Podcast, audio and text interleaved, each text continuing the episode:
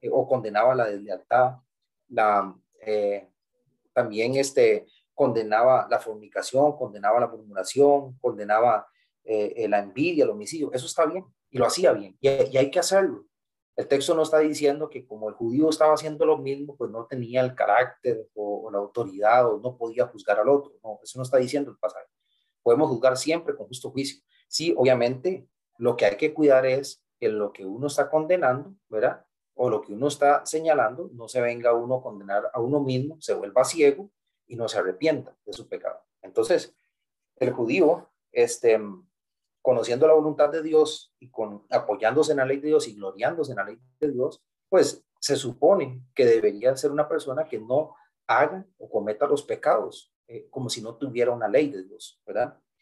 Entonces, eh, inicia el apóstol Pablo pues quitándoles también el ego con el sobrenombre de judío, como dice en el 2.17, tú que tienes sobrenombre de judío, eso era un orgullo para ellos, porque así como leímos en Juan este, 4.22, la salvación venía de los judíos, el mismo Jesús lo dijo, primeramente el judío, después el griego, pero eso lo tomaron como para sentirse favoritos, orgullosos, ¿verdad? Y entonces llegar y, sentir que ellos eh, a la hora de señalar el pecado, aunque estuvieran haciendo lo mismo, iban a recibir pues eh, algún favor o alguna, eh, ¿cómo se llama?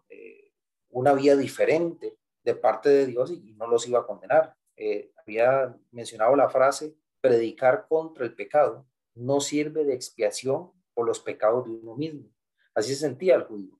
Al señalar el pecado, al estar constantemente leyendo la palabra, estando en las sinagogas, eh, teniendo la ley de Dios, aprobando o desaprobando las cosas de acuerdo a la ley de Dios, hasta cierta manera sentía que eso le, le perdonaba los pecados aunque hiciera lo mismo, ¿verdad? Entonces ahí está el error gravísimo de los judíos.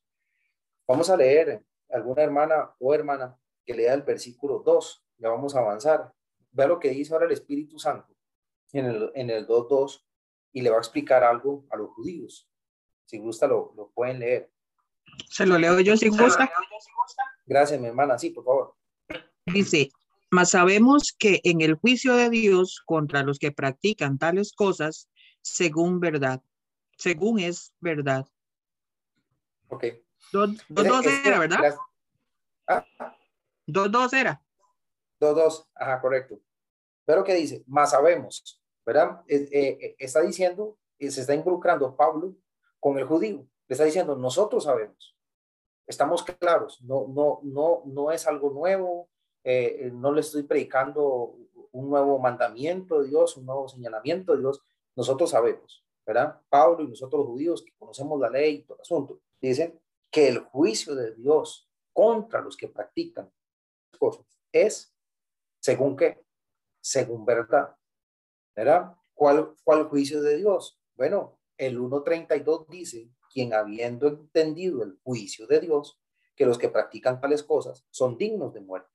No solo las hacen, sino que también se complacen con los que la practican. E, ese, el 2.2 se relaciona con el 1.32. De eso él está hablando, ¿verdad? Es el mismo juicio que habla en el 1.32, está hablando en el 2.2, pero le está diciendo que nosotros sabemos, los judíos y yo, dice el apóstol Pablo, que el juicio contra los que practican tales cosas es según verdad. ¿Ok? Eh, si nosotros nos vamos a Romanos 1, 17, rápidamente, dice, porque en el Evangelio la justicia de Dios se revela por fe y para fe. Habíamos dicho en las lecciones iniciales que la justicia de Dios vino por medio del Evangelio. Dios iba a ser justo con el judío, iba también a ser justo con el gentil. Este em, texto donde dice, según verdad, según es verdad, dice, lo vamos a, asociar al verso 16, alguien que lo lea, 2.16. Vea lo que dice Romanos 2.16.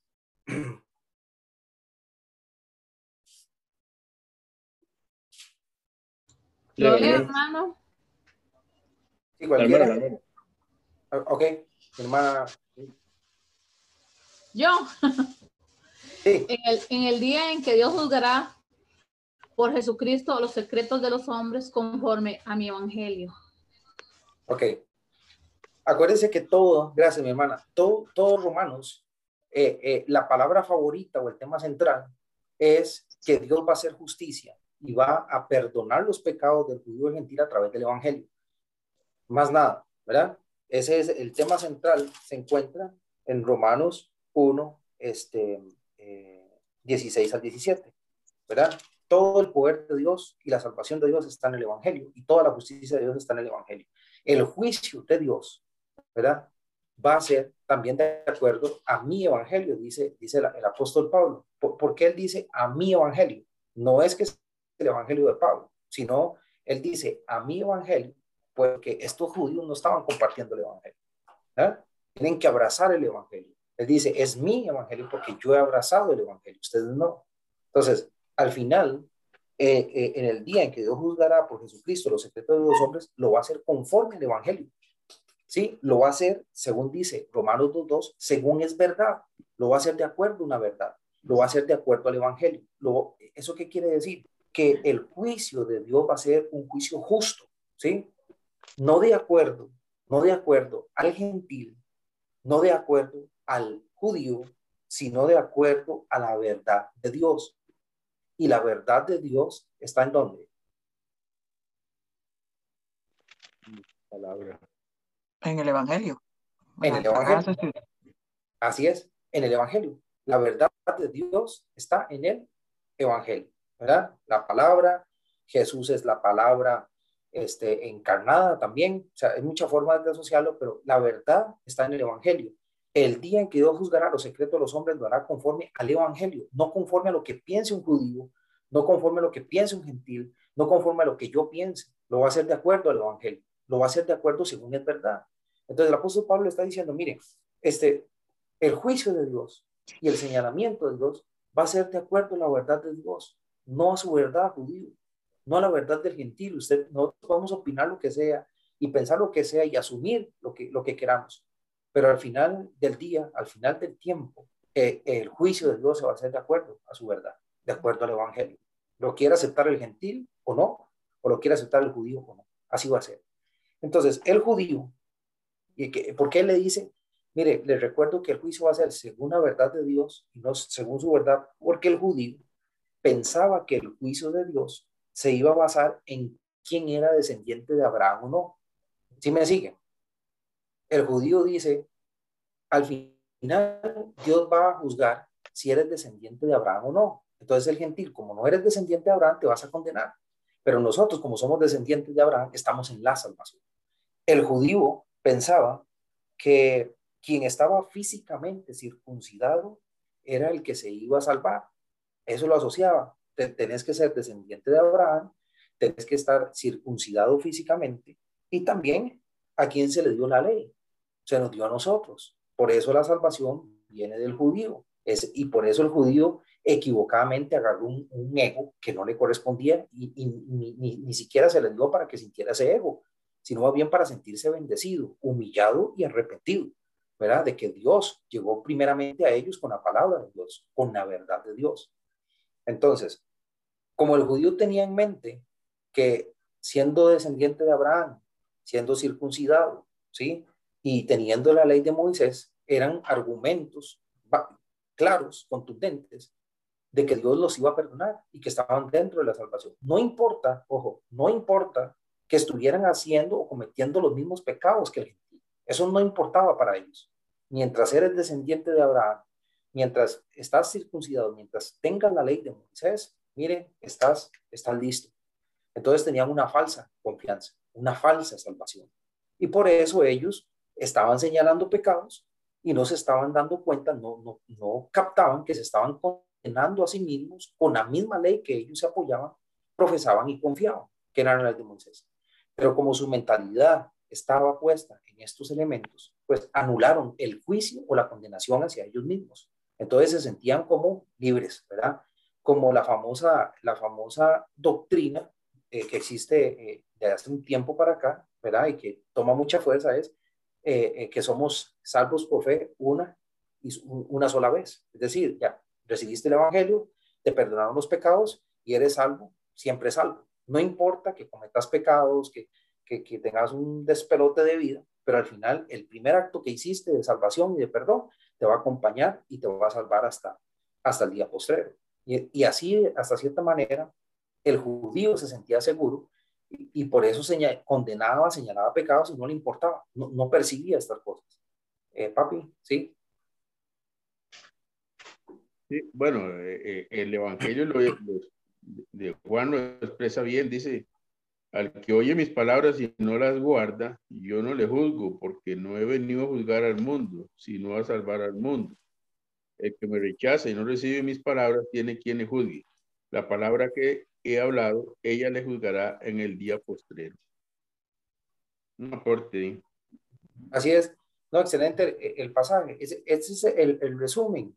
Al final no, no lo va a juzgar una persona, no lo va a juzgar eh, eh, una religión, no lo va a juzgar X o Y, la palabra de Dios es la que se va a abrir y va a juzgar nuestros pecados, lo que hayamos hecho en el cuerpo, sea bueno o sea malo, dice, dice Corintios. Entonces, eh, el apóstol Pablo le dice, nosotros sabemos que el juicio contra los que practican tales cosas es según verdad, va a ser de acuerdo al Evangelio, va a ser de acuerdo a la verdad de Dios, nada tiene que ver con nosotros. Creamos lo que creamos, Dios es el que va a impartir la justicia, no nosotros.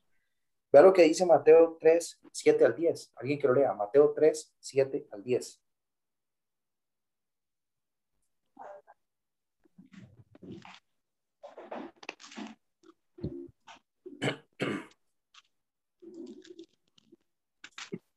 Mateo 3, 7 al 10.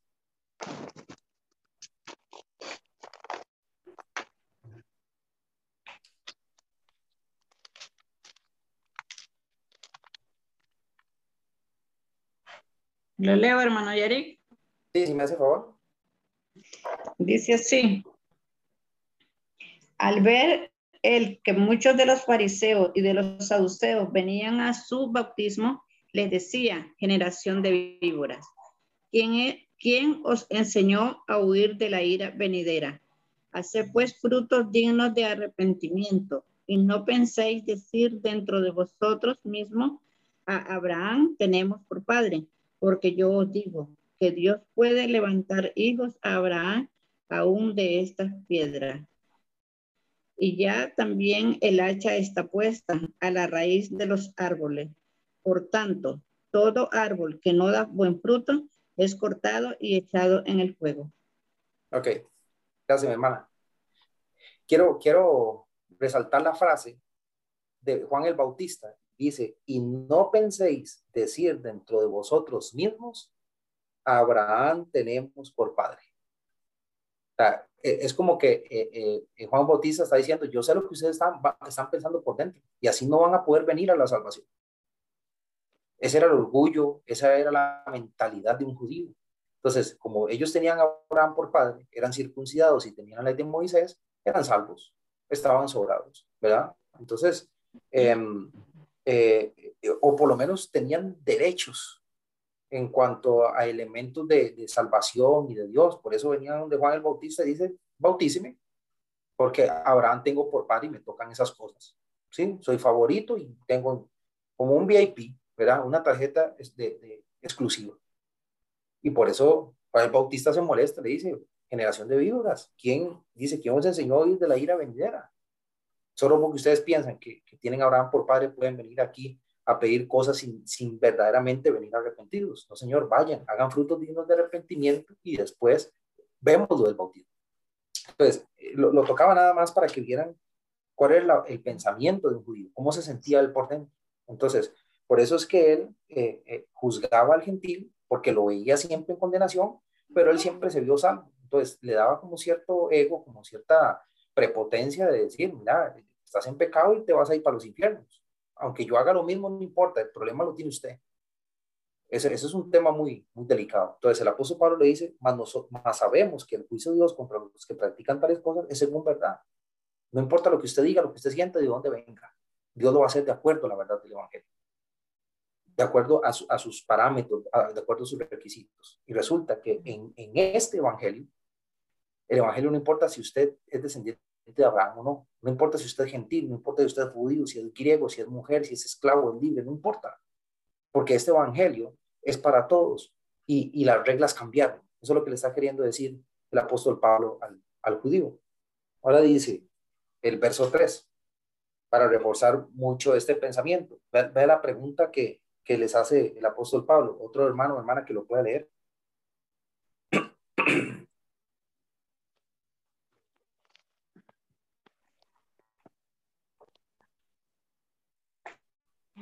Ajá, Romanos 2, 3.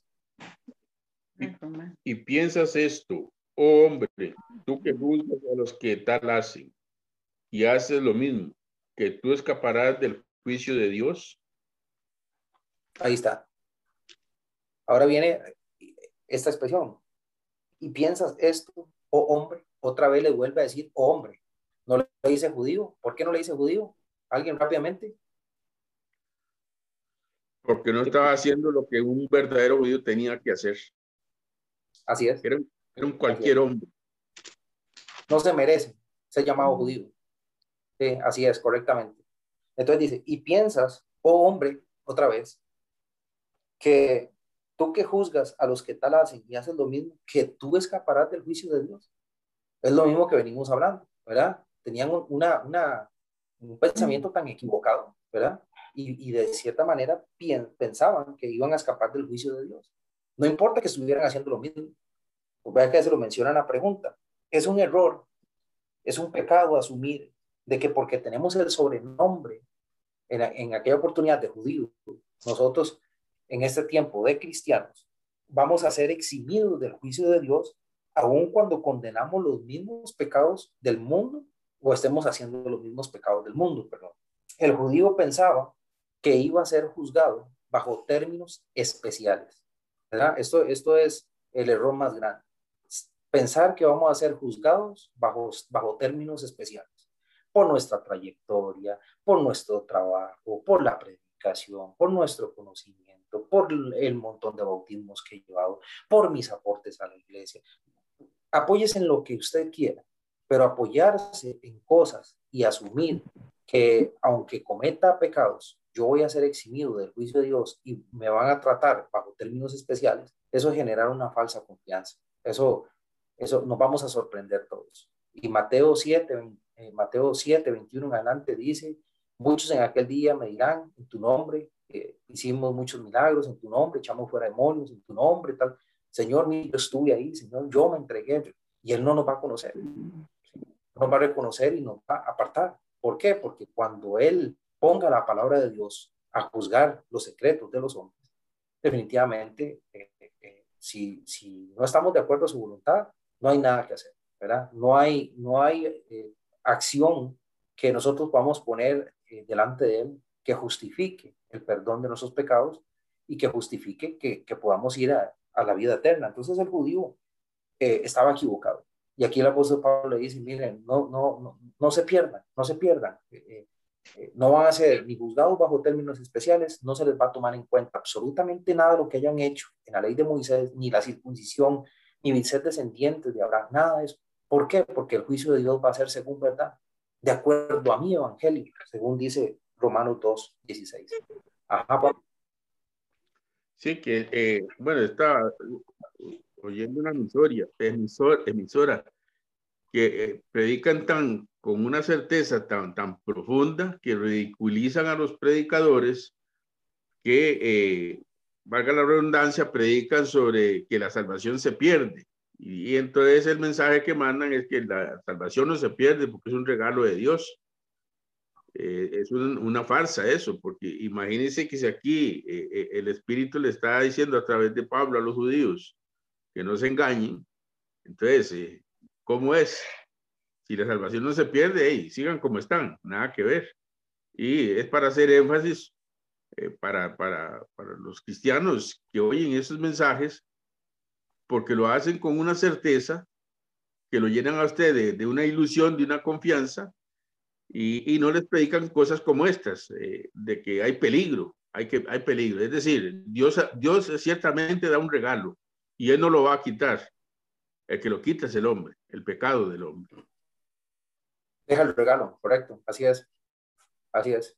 Eh, eh, la salvación siempre, la sangre de Jesús va a estar abierta hasta, vea que se nos manda en la cena, que lo hagamos en memoria de Él y cada vez que comiéramos de este pan y viéramos de esta copa la muerte del Señor anunciamos hasta que Él venga. Es decir, seguimos anunciando la oportunidad de salvación, no solamente para el mundo, sino también para nosotros. Ya después de ahí, ya nada nos va a justificar más que lo que, que lo que hayamos hecho, ¿verdad? Y ahí ya no hay, no, hay de otra. Entonces, quiero, quiero hacer un, un, un ejercicio eh, para que puedan opinar es, vamos a ver, el judío se apoyaba en que era descendiente de Abraham, el judío se apoyaba en que era circuncidado, el judío se apoyaba de que tenía la ley de Moisés y por eso creía que iba a ser este, juzgado bajo términos especiales y que aunque estuviera cometiendo pecado, pues no, no le iba a pasar nada. Traigámoslo a la actualidad. Mencióneme en elementos, ¿verdad? En los cuales el cristiano del, de, de esta era se apoya para sentir que va a ser juzgado bajo términos especiales y que, y que, y que no importa si está haciendo lo mismo. Al final tiene la salvación. Elementos de la actualidad.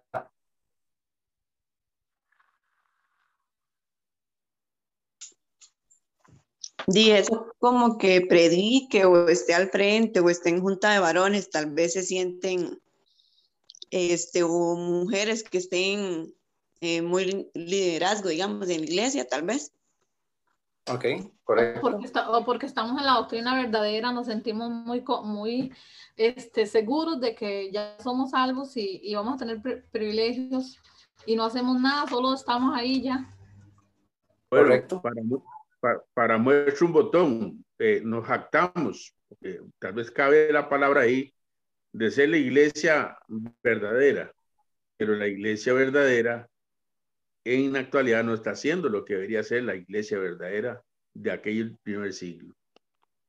Estamos dormidos en los laureles, en muchas cosas. Ok. ¿Quién más? Creer que porque se van a todas las reuniones ya uno está salvo. Ok. Muy bien. O por, eh, Ajá o por tener muchos años de estar en el Evangelio, pues uno ya está salvo. Creer eso. Así es. También excelentes, excelentes aportes. Es, importante traerlo a la actualidad porque a veces uno eh, se genera falsas confianzas.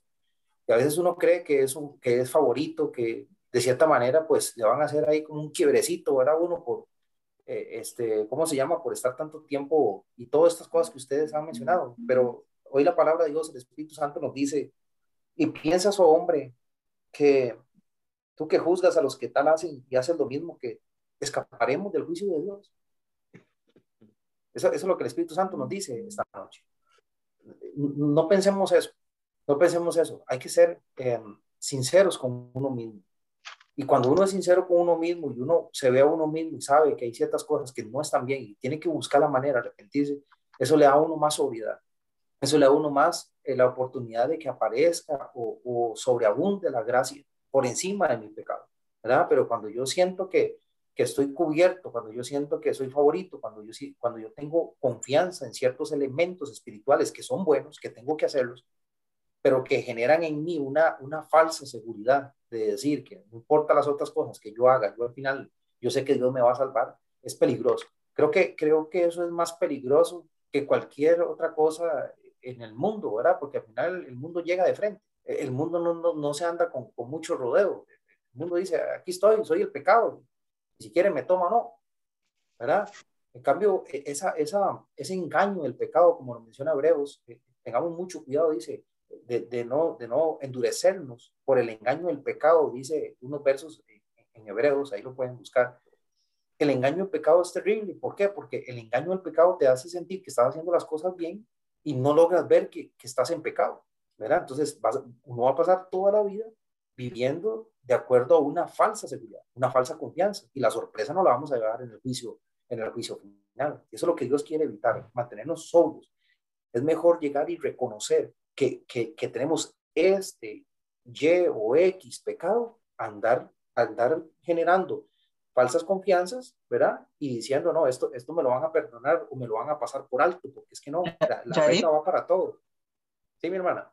Al menos cuando, cuando bueno, como con, con todas las, las, las, las, características que nos pueden truncar el cristianismo que han dicho todos los hermanos, este, es, es, es importante, porque nosotros muchas veces tenemos el orgullo muy arriba, ¿verdad? Y, y somos permisivos, como hemos estado viendo en los estudios que usted nos impartió en el grupo Mujeres y, y el grupo Mujeres ha estado viendo, y el ser permisivos con nosotros mismos, no con otras personas, sino con nosotros mismos, no examinamos nuestro corazón y estamos ahí deslizándonos cada día en el pecado, ¿verdad? Porque dice que el que peca deliberadamente, entonces ya nosotros sabemos qué cosas impiden que nosotros podamos conservar la salvación. Pero nosotros como cristianos, como dice, y tú que pecas, tú que juzgas y haces lo mismo. Entonces nosotros muchas veces estamos juzgando, ya sean entre nosotras mismos como hermanos o a las demás personas. Y, y igualmente, ¿verdad?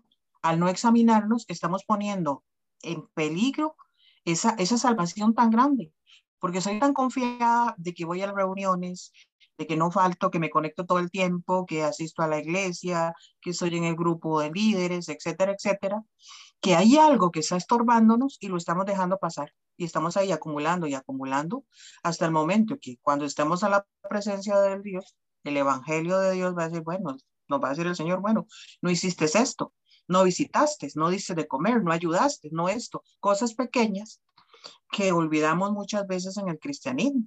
¿Por qué? Porque con asistir, mi mamá tenía un refrán que decía, eh, porque mi mamá era católica de esas que iba solo en Semana Santa y en diciembre, ¿verdad? Entonces ella decía, yo no me meto con nadie y yo vivo y dejo vivir. Entonces ese era su refrán para sentirse bien ella consigo misma, ¿verdad? Y muchas veces nosotros somos así. Yo vivo y dejo vivir. Entonces, si el hermano no quiere existir, si el hermano quiere perderse, si, si, si mi familia, esos son ellos. Yo sigo a la meta.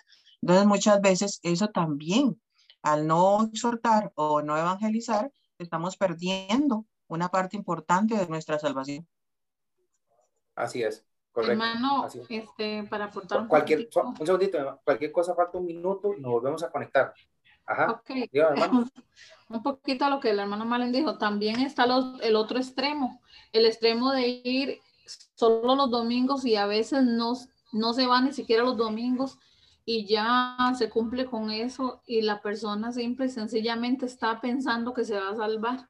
No es que está preocupado que se va a, sal- que se va a salvar o no, es que está pensando que se va a salvar porque ya porque ya los domingos nada más. También es el otro extremo de, de no decir, es que como yo participo en esto y en en lo otro, y doy estudios y todo sino que simplemente los veo uno y son como fantasma, el tiempo los vuelve a ver y eso es preocupante también, la, comodidad de decir, ya por eso voy los domingos y ya. Hay que tener cuidado con los extremos. Así es, correcto. Eh, eh, hay que confiar en la palabra de Dios, en todos los elementos de la palabra de Dios, no en los elementos que nos creamos y nos dan falsas confianzas, falsas seguridades, porque, porque Dios, Dios no, no va a juzgar con base a eso. Y se lo está diciendo el apóstol Pablo aquí al judío, no con sus elementos, sino que el juicio de Dios es según verdad, conforme al Evangelio. Usted podrá tener muchos elementos y está bien, qué bueno, pero eso, eso no lo va a salvar, eso, ese no es el parámetro.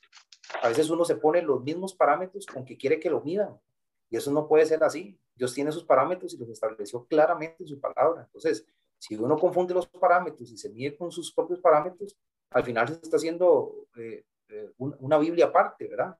Una palabra aparte que no es la palabra de Dios. Y entonces ahí es donde viene, vienen los problemas y viene la sorpresa, ¿verdad?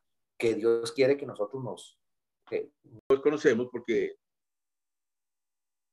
eh, desgraciadamente cuando hay un pecado X, cualquier pecado, eh, asolapadamente y agazapadamente entra la murmuración, el chisme y, y- y la, la- la jactancia de que yo no.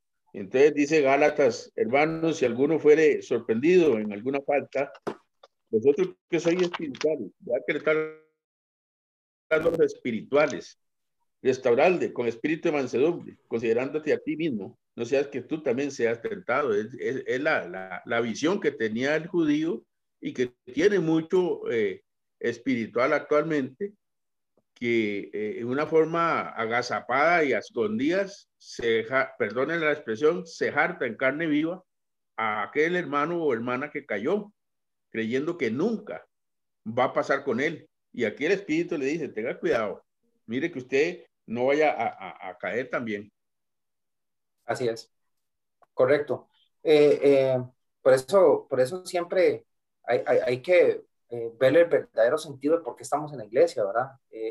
a veces todos nosotros de alguna manera nos perdemos porque, porque llegamos a asumir cosas y también la forma en que dirigimos las cosas puede hacer que la gente interprete otras cosas, ¿verdad? Pero aquí estamos para, para reconocer los pecados, para arrepentirnos de nuestros pecados y, y, modificar, ser mejores, eh, ir buscando eh, la medida de la estatura de Cristo, ¿verdad? Que para eso nos puso y constituyó algunos para, para que formaran a las personas, maestros, profetas, apóstoles, como menciona el pasaje, eh, para que todo el edificio bien coordinado vaya edificándose en amor, ¿verdad? Que, que es lo que, lo que menciona la palabra. Pues si nosotros no entendemos eso y creemos que simplemente es estar por estar y, aportar eh, nada más y hacer tres, cuatro cosas y olvidar la lucha que tenemos contra el pecado, eh, la modificación que tenemos que hacer contra el pecado, este, eh, en realidad no estamos haciendo nada. ¿verdad? La iglesia busca por medio del proceso de santificación ir quitando ese, ese peso de pecado que nos asedia, dice el libro de los Hebreos. Eh, nos va quitando ese peso. Cuando, cuando nosotros modificamos ciertas cosas, nos quita ese peso de pecado, que no podemos llegar con ese maletín al juicio final. ¿Cómo vamos a justificar eso? Estamos cargados de pecado y le vamos a decir que es que yo me reuní todos los domingos, pero olvídese de la maleta que traigo atrás, del, del, salveque que traigo de pecado, olvídese de eso. Solo vea mi, parámetro y mi parámetro dice que yo la pulsé, ¿verdad? Y, como dice, a veces uno se siente mejor que los del mundo. Es que el del mundo no va. Pero yo por lo menos voy a la iglesia. De nada sirve. Si al final, si usted está condenando algo y hace lo mismo, dice, este, eh, y piensas esto, que tú escaparás del juicio de Dios. esos elementos, esas falsas confianzas, esas, esas doctrinas o autodoctrinas que nos damos, que no son de Dios, ¿verdad? nos confunden y nos pueden sacar de la salvación. Entonces hay que estar muy claros. Y el apóstol Pablo lo que quiere hacer con los judíos es quitarles ese velo que tenían, porque ellos estaban ceñidos, confiados de que estaban en la salvación. Y por eso señalaban fuertemente a los gentiles. No se estaban dando cuenta que con el señalamiento mismo que estaban haciendo, que era correcto, que había que hacerlo, que lo estaban, de acuerdo, lo estaban haciendo de acuerdo a la ley de Dios, se estaban condenando a ellos mismos y, y no veían la condenación. Entonces ellos dicen, no entienden que, que el juicio de Dios es es, según su verdad, de acuerdo al Evangelio, que es parejo, que es un, juicio justo, que no tiene nada que ver si usted es judío o gentil, sino si está de acuerdo a la voluntad de Dios. Hay dos versos que quiero que lean, porque lo repite el apóstol Pablo en el capítulo 2, el verso 6 y el verso 11. Alguna hermana o hermana que lo pueda leer, vea lo que dice para mostrarles que el juicio de Dios va a ser de acuerdo a la verdad, a, la verdad. Romanos 2, 6 y el 11. Leo. Sí. 6 hasta el 11. No, el 6 y el 11. El capítulo 2, versículo 6. Ajá, y el 11, nada más. Solo esos dos versículos. El cual pagará a cada uno conforme a sus obras. porque no hay acepción de persona para con Dios. Ok, gracias mi hermana. Ahí está. Juicio justo. Pagará cada uno conforme a sus obras. No conforme a sus parámetros, no conforme a sus elementos, de acuerdo a sus obras. Sí, sean buenas, sean malas. ¿Y por qué? Porque no hay acepción de personas para con Dios. Punto. No hay acepción de personas para con Dios. No de que el día del juicio final va a haber una excepción para mí, que va a haber una excepción porque yo esto, porque mis años, porque mis predicaciones, porque mi trayectoria, porque no hay excepción. Venís con la maleta cargada de pecados y te van a condenar. O vamos arrepentidos y modificando nuestro comportamiento, o no va a haber excepción. Eso, eso no es negociable, no hay, no hay dos caminos de salvación, no hay una cláusula como como, como decía Mateo 19, ¿verdad? Un, un, un, un, salvoconducto ahí, ¿verdad? de decir, ok, ahí está una salvedad, no, no hay, porque no hay excepción de personas para con Dios. O uno, atesora para uno mismo ira, para el día de la ira y de la revelación del justo juicio de Dios, o vida eterna a los que perseverando en bien hacer buscan gloria, honra y mortalidad. Pero ira y enojo, dice, los que son contenciosos no obedecen a la verdad, sino que obedecen a la injusticia. Ese es el único parámetro que hay. Vida o condenación. Vida eterna o ira y enojo. Eso es todo lo que vale. Y eso lo está diciendo aquí el apóstol Pablo. Usted escoge, usted escoge, pero va a ser de acuerdo a sus obras y no hay excepción de perdón. ¿sí? Quítese ese velo, quítese esa situación y comience a analizarse usted mismo, le dice Pablo al judío, analícese usted mismo, que primero, su primer pecado es estar juzgando cosas o condenando pecados y estás haciendo lo mismo. ¿Cuál es el segundo pecado que estamos viendo acá? ¿Cuál es el segundo pecado? Vamos a ver si alguien, entre lo que hemos conversado, podría resumir cuál es el segundo pecado por lo cual el judío es inexcusable. Ese, ese hombre es inexcusable. ¿Por qué? Condenar el pecado y estar haciendo exactamente lo mismo, lo que estamos viendo. No, ese es el primero. Ah. Es el primer señalamiento. Pero por lo que hemos visto, de que el juicio va a ser según verdad, todo esto que hemos visto, ¿verdad? ¿Cuál puede ser el segundo pecado del judío? La ignorancia de la palabra. ¿Contenciosos? ¿No? Por la dureza de su corazón. No, no, no. Ese de dureza de corazón es, el 5. Estamos en el, en el, verso 2 y 3. Ah. Versículos 2 y 3, ¿verdad? Estamos analizando eso, ¿verdad? Que el juicio de Dios va a ser según verdad y no de acuerdo a los parámetros del judío. El judío sentía una falsa confianza porque tenía ciertos elementos que no tenía el gentil y eso pues lo, lo relajaba. y él decía, juicio. ¿Ah? Juzgar sin justo juicio. Es, es, lo mismo es lo mismo del pecado anterior. Señalaba el pecado y hacía lo mismo, no lo hacía con justo juicio. El que no cumplía lo, lo que él señalaba también. No, ese es el primero. La hipocresía. ¿Cómo podríamos ignorar el juicio de Dios? un... ¿Ah? Ignorar el juicio de Dios. Por ahí anda, pero, pero no tanto la, la hipocresía.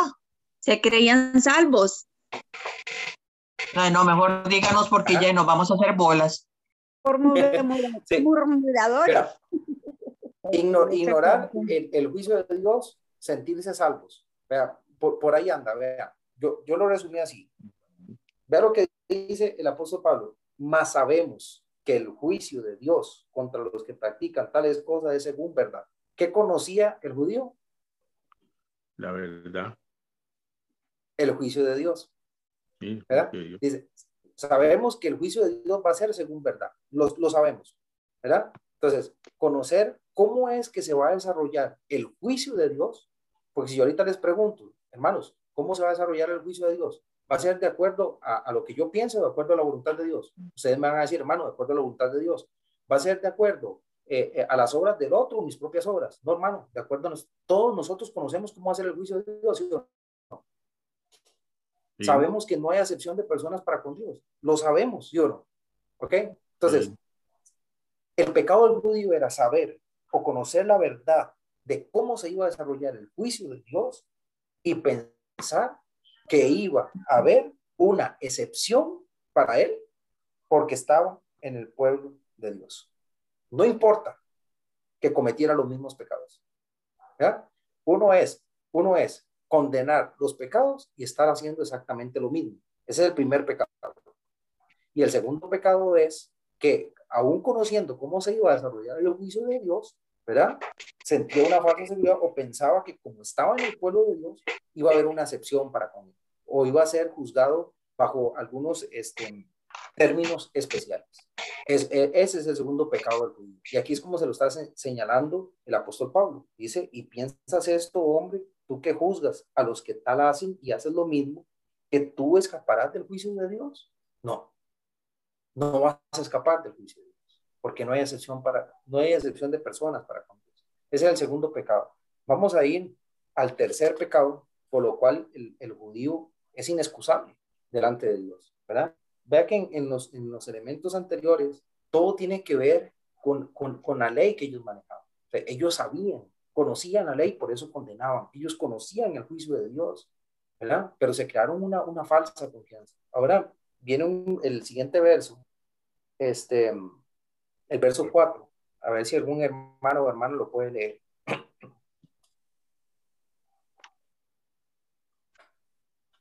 Leo. Cua- dos cuatro, ¿verdad? Dos, cuatro solamente. Dice así, o menospreciáis las riquezas de su benignidad, paciencia y longanimidad, ignorando que su benignidad te guía al arrepentimiento. Ok, gracias, mi hermano. Hay, hay, hay dos expresiones en ese verso fuertes. Menosprecias e ignoras. Menosprecias e ignoras. Póngale cuidado a esa- esas palabras. Dice, y hay una palabra que dice, o menosprecias las riquezas de. Ahí podemos hacer una pausa para que podamos entender bien, eh, entender bien el verso. O menosprecias las riquezas de. ¿De qué cosas? Las riquezas de qué cosas? Como si pusiéramos dos puntos ahí donde dice de. De la benevolencia, del beneficio que hay. Benignidad, paciencia, longanimidad. Ajá. Dice, Eh, eh, dice, perdón, dice lo bueno que ha sido Dios con el pueblo judío, porque le está hablando directamente ahí a ellos como judío, entonces dice benignidad, la, benign- la, la, la, la benignidad que Dios ha tenido a través del tiempo, desde que los llamó su pueblo, la paciencia, ¿verdad? Que les ha dado la longanimidad, ¿verdad? A lo largo de todo. ¿Para qué? Para que ellos lleguen a tener una vida eterna y ellos no han respetado eso, ¿verdad? Sino que más bien han menospreciado todo ese privilegio que el Señor les dio. Exactamente. Entonces, o menospreciar la- las riquezas de tres cosas. Dice benignidad, paciencia y longanimidad. Tres elementos. Esos, esos tres elementos se los ha dado de manera poca o de manera abundante. ¿Qué dice el texto?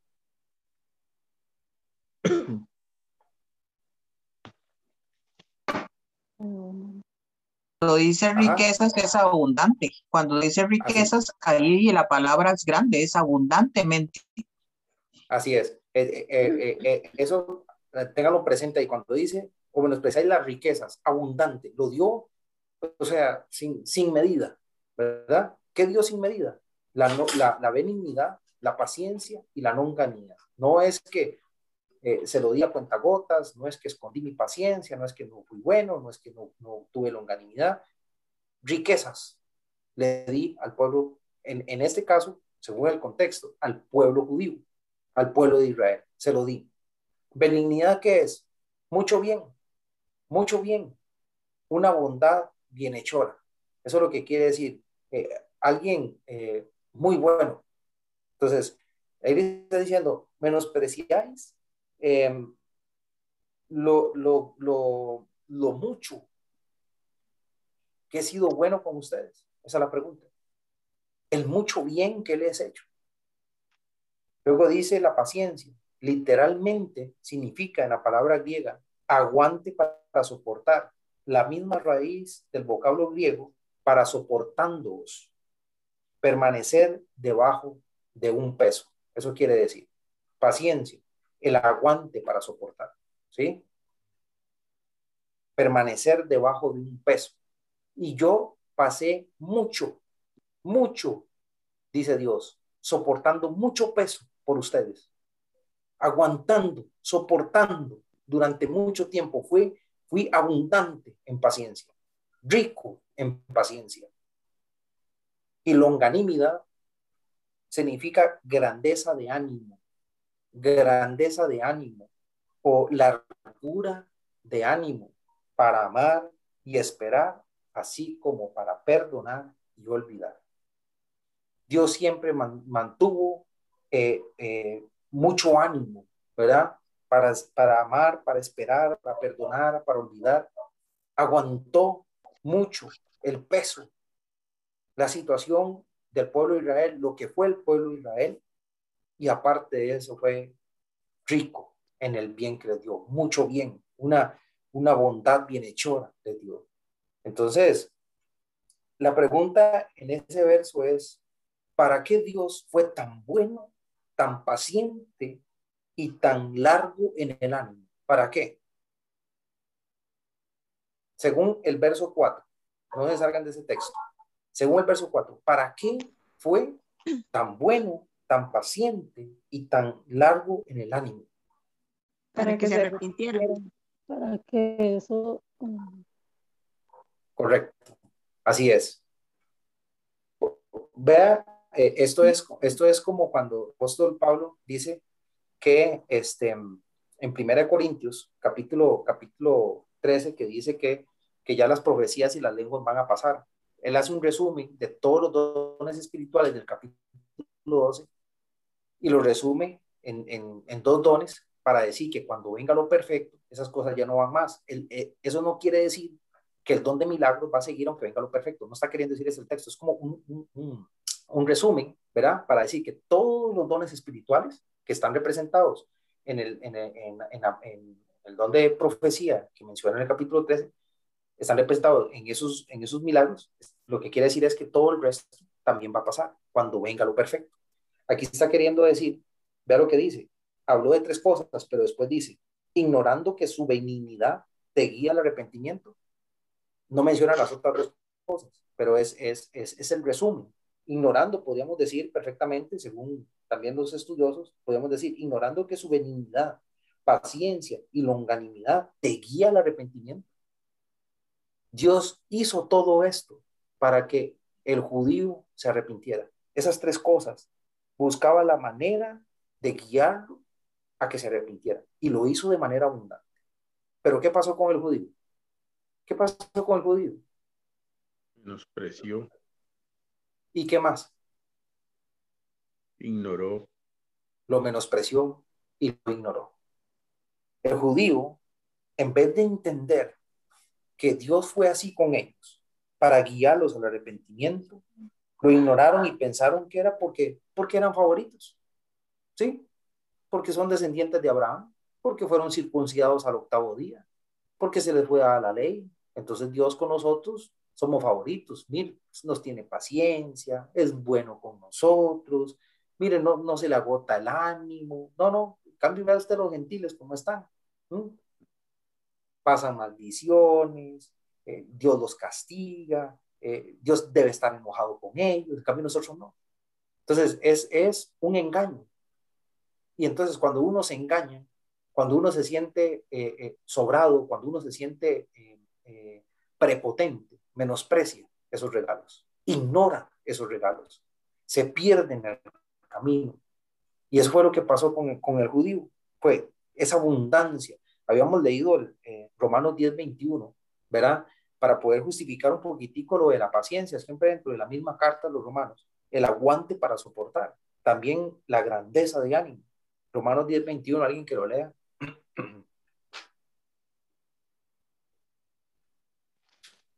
10. 10, 21. Lo leo. ¿sí? Dice 10:21. Pero acerca de Israel dice, todo el día extendí mis manos a un pueblo rebelde y contradictor. Gracias. ¿Eso qué es? Paciencia. Paciencia, aguante para soportar. Seguía extendiendo la mano a un pueblo rebelde y contradictor. Aguanté todo lo que pude. Fui muy, muy bueno con ustedes. Qué riquezas de bien les di. Riquezas de, de paciencia les di. Abundancia de, de, de, mi, de mi ánimo para amarlos, para esperarlos, para perdonarlos, para olvidar, para que buscaran el arrepentimiento. ¿Y ustedes qué hicieron? Lo menospreciaron, lo tuvieron por menos, lo ignoraron. Tercer pecado del judío y tercer pecado del creyente, menospreciar las riquezas espirituales que tenemos en Dios. Eso le pasa al creyente muy a menudo. Eso nos pasa a nosotros muy a menudo. tenemos por menos lo mucho, lo buenísimo que ha sido Dios con nosotros. Tenemos por menos todo lo que nos ha aguantado hasta el día de hoy. Ignoramos que ha sido largo en el ánimo para amarnos, para perdonarnos, para esperar por nosotros. Y ahí, ¿qué hacemos nosotros? Ahí vivimos nuestra vida normal, relax. Vamos para el cielo. Estamos haciendo las cosas bien. Tenemos falsas confianzas. Andamos señalando el pecado y hacemos lo mismo. Ignoramos y menospreciamos las cosas maravillosas de Dios. Y cuando uno menosprecia e ignora estas cosas, es cuando cae el cuarto pecado, que lo vamos a dejar para el próximo miércoles. Es cuando uno cae al cuarto pecado. Y les voy dar una pista. Está en el verso 5. Alguien que lo lea y, me diga por dónde anda más o menos el, el cuarto pecado del judío. 2.5. Leo. Sí, por favor. Pero por tu dureza y por tu corazón, por tu corazón no arrepentido, atesoras para ti mismo ira, para el día de la ira y de la revelación del justo juicio de Dios. Ok. Cuando uno no se da cuenta que al señalar el pecado se condena uno mismo, cuando uno siente que ciertos elementos lo van a defender o lo van a eximir y Dios va a hacer una excepción en el día del juicio para perdonarle a uno, aunque uno esté cometiendo los mismos pecados, ¿verdad? Y cuando uno menosprecia, ignora eh, las riquezas y las bendiciones espirituales en Cristo, ¿qué pasa con nuestro corazón? Se endurece. Se endurece. Se endurece. Se endurece. Se endurece. Y aparte de, de, que cuando uno ya se endurece, entonces uno no sé qué. No se arrepiente. No se arrepiente. Así de sencillo. Cuando usted se endurece y no se arrepiente es porque viene con una trayectoria atrás. Una trayectoria atrás de falsas confianzas, de falsas doctrinas, ¿sí? De ignorar el, el juicio verdadero de Dios, de tener elementos ahí que van construyendo esas falsedades y logrando que su corazón se endurezca. Entonces usted dice, no, la verdad es que yo no me preocupo por nada, ¿cierto? yo no me arrepiento por, nada. Así voy a seguir viviendo mi vida, ya mucho hago con reunirme, ya mucho hago con dar clases, ya mucho hago con, con, dar la ofrenda, ya mucho hago con conectarme eh, en mujeres, y ya mucho hago con estar siendo líder en, en varones o mujeres, ya, se endureció el corazón y podemos estar dentro del reino de Dios endurecidos y no arrepentidos. Y andamos viviendo nuestra vida sin arrepentimientos, ignorando y teniendo nuestra mente, creyendo que tenemos cierta ventaja, cierto privilegio y que Dios nos va a hacer un, un, una, una excepción, una curvita ahí para poder entrar sin ningún problema a la vida eterna. Ajá, papi. Bueno, entre tantas eh, ilustraciones que se le puedan dar a este texto de Efesios 5, 15 y 16, Sí, la palabra. Mirad pues con diligencia cómo andéis, no como necios, sino como sabios, aprovechando bien el tiempo por los que los días son malos. Y me refiero a, la palabra tiempo. Eh, hay mucho cristiano, porque estamos hablando entre cristianos, el mundo ya tiene su historia, pero el cristiano eh, abusa del tiempo. O para no salirme de la canasta, los huevos podridos, abusamos del tiempo y dejamos pasar y pasar y pasar y pasar, creyendo que eh, exactamente eso, va a haber una, una misericordia de Dios al final y, y, y, nos va a pasar como, como, como le pasa mucho moribundo o, o, al que muere. Ay, al final Dios lo perdonó y él se arrepintió y toda la vida en un desorden. Y esa frase usted las oye en, en los entierros, sea, tratando de consolar el espíritu del hombre, pero no es así. Abusamos del tiempo y eso no es correcto. Así es. Eh, correcto, correcto. Este. Eh. Sí. Hay un texto en, en, el, Joel que dice, en, en el 2.13 dice, rasgad vuestro corazón y no vuestros vestidos. Recordemos que cuando ellos estaban tristes o algo, rasgaban su ropa, pero el Señor dice ahí, rasgad vuestro corazón y no vuestros vestidos, y convertíos a Jehová vuestro Dios, porque misericordioso es y clemente, tardo para la ira y grande en misericordia, y se duele del castigo. ¿Verdad? Pero, nosotros a, a nos abusamos de eso, que Dios le duela castigarnos y entonces pensamos, bueno, podemos hacer cualquier cosa, pero nada, ¿verdad? Uh -huh. Así es, correcto. Hay, hay, un, un eh, esto que está mencionando usted, estos, estos eh, dos elementos, el tiempo, eh, el, el vivir así como, como, como, como esa falsa seguridad, despreocupado, lo menciona también segunda de Pedro en el capítulo 3, en el verso este, 8 y 9. Mi, mi hermana Marlene, el- la cita Joel, ¿qué era? Perdón. 2.13. Joel 2.13. 2.13, 2.13 dijo. 2.13. 2.13. Ok. Ok. En Segunda de Pedro eh, 3, 8 al 9. Oiga lo que dice la palabra de Dios. Dice, mas, oh amados, no ignoréis esto, que para con el Señor un día es como mil años y mil años como un día. El Señor no retarda su promesa, según algunos la tienen por tardanza, sino que es paciente para con nosotros, no queriendo que ninguno perezca, sino que todos procedan al arrepentimiento. Benignidad, paciencia, longanimidad para guiarnos al arrepentimiento. Romanos 2, capítulo 4. Segunda de Pedro 3, 8 al 9 dice, no es tardanza, sino que quiere que todos procedamos al arrepentimiento. No nos perdamos, no creamos que somos favoritos de Dios, que va a haber una excepción. Mire, todo lo que está ocurriendo es para que busquemos el arrepentimiento. Aprovechemos el tiempo, como mencionaba pasaje Pablo, aprovechemos el tiempo, revisemos nuestro corazón, de verdad, busquemos, eh, eh, eh, eh, como mencionaba nuestra hermana Marlene, eh, eh, esa revisión en nuestro, en nuestro adentro, ese cambio en nuestro adentro, esa modificación en nuestro adentro.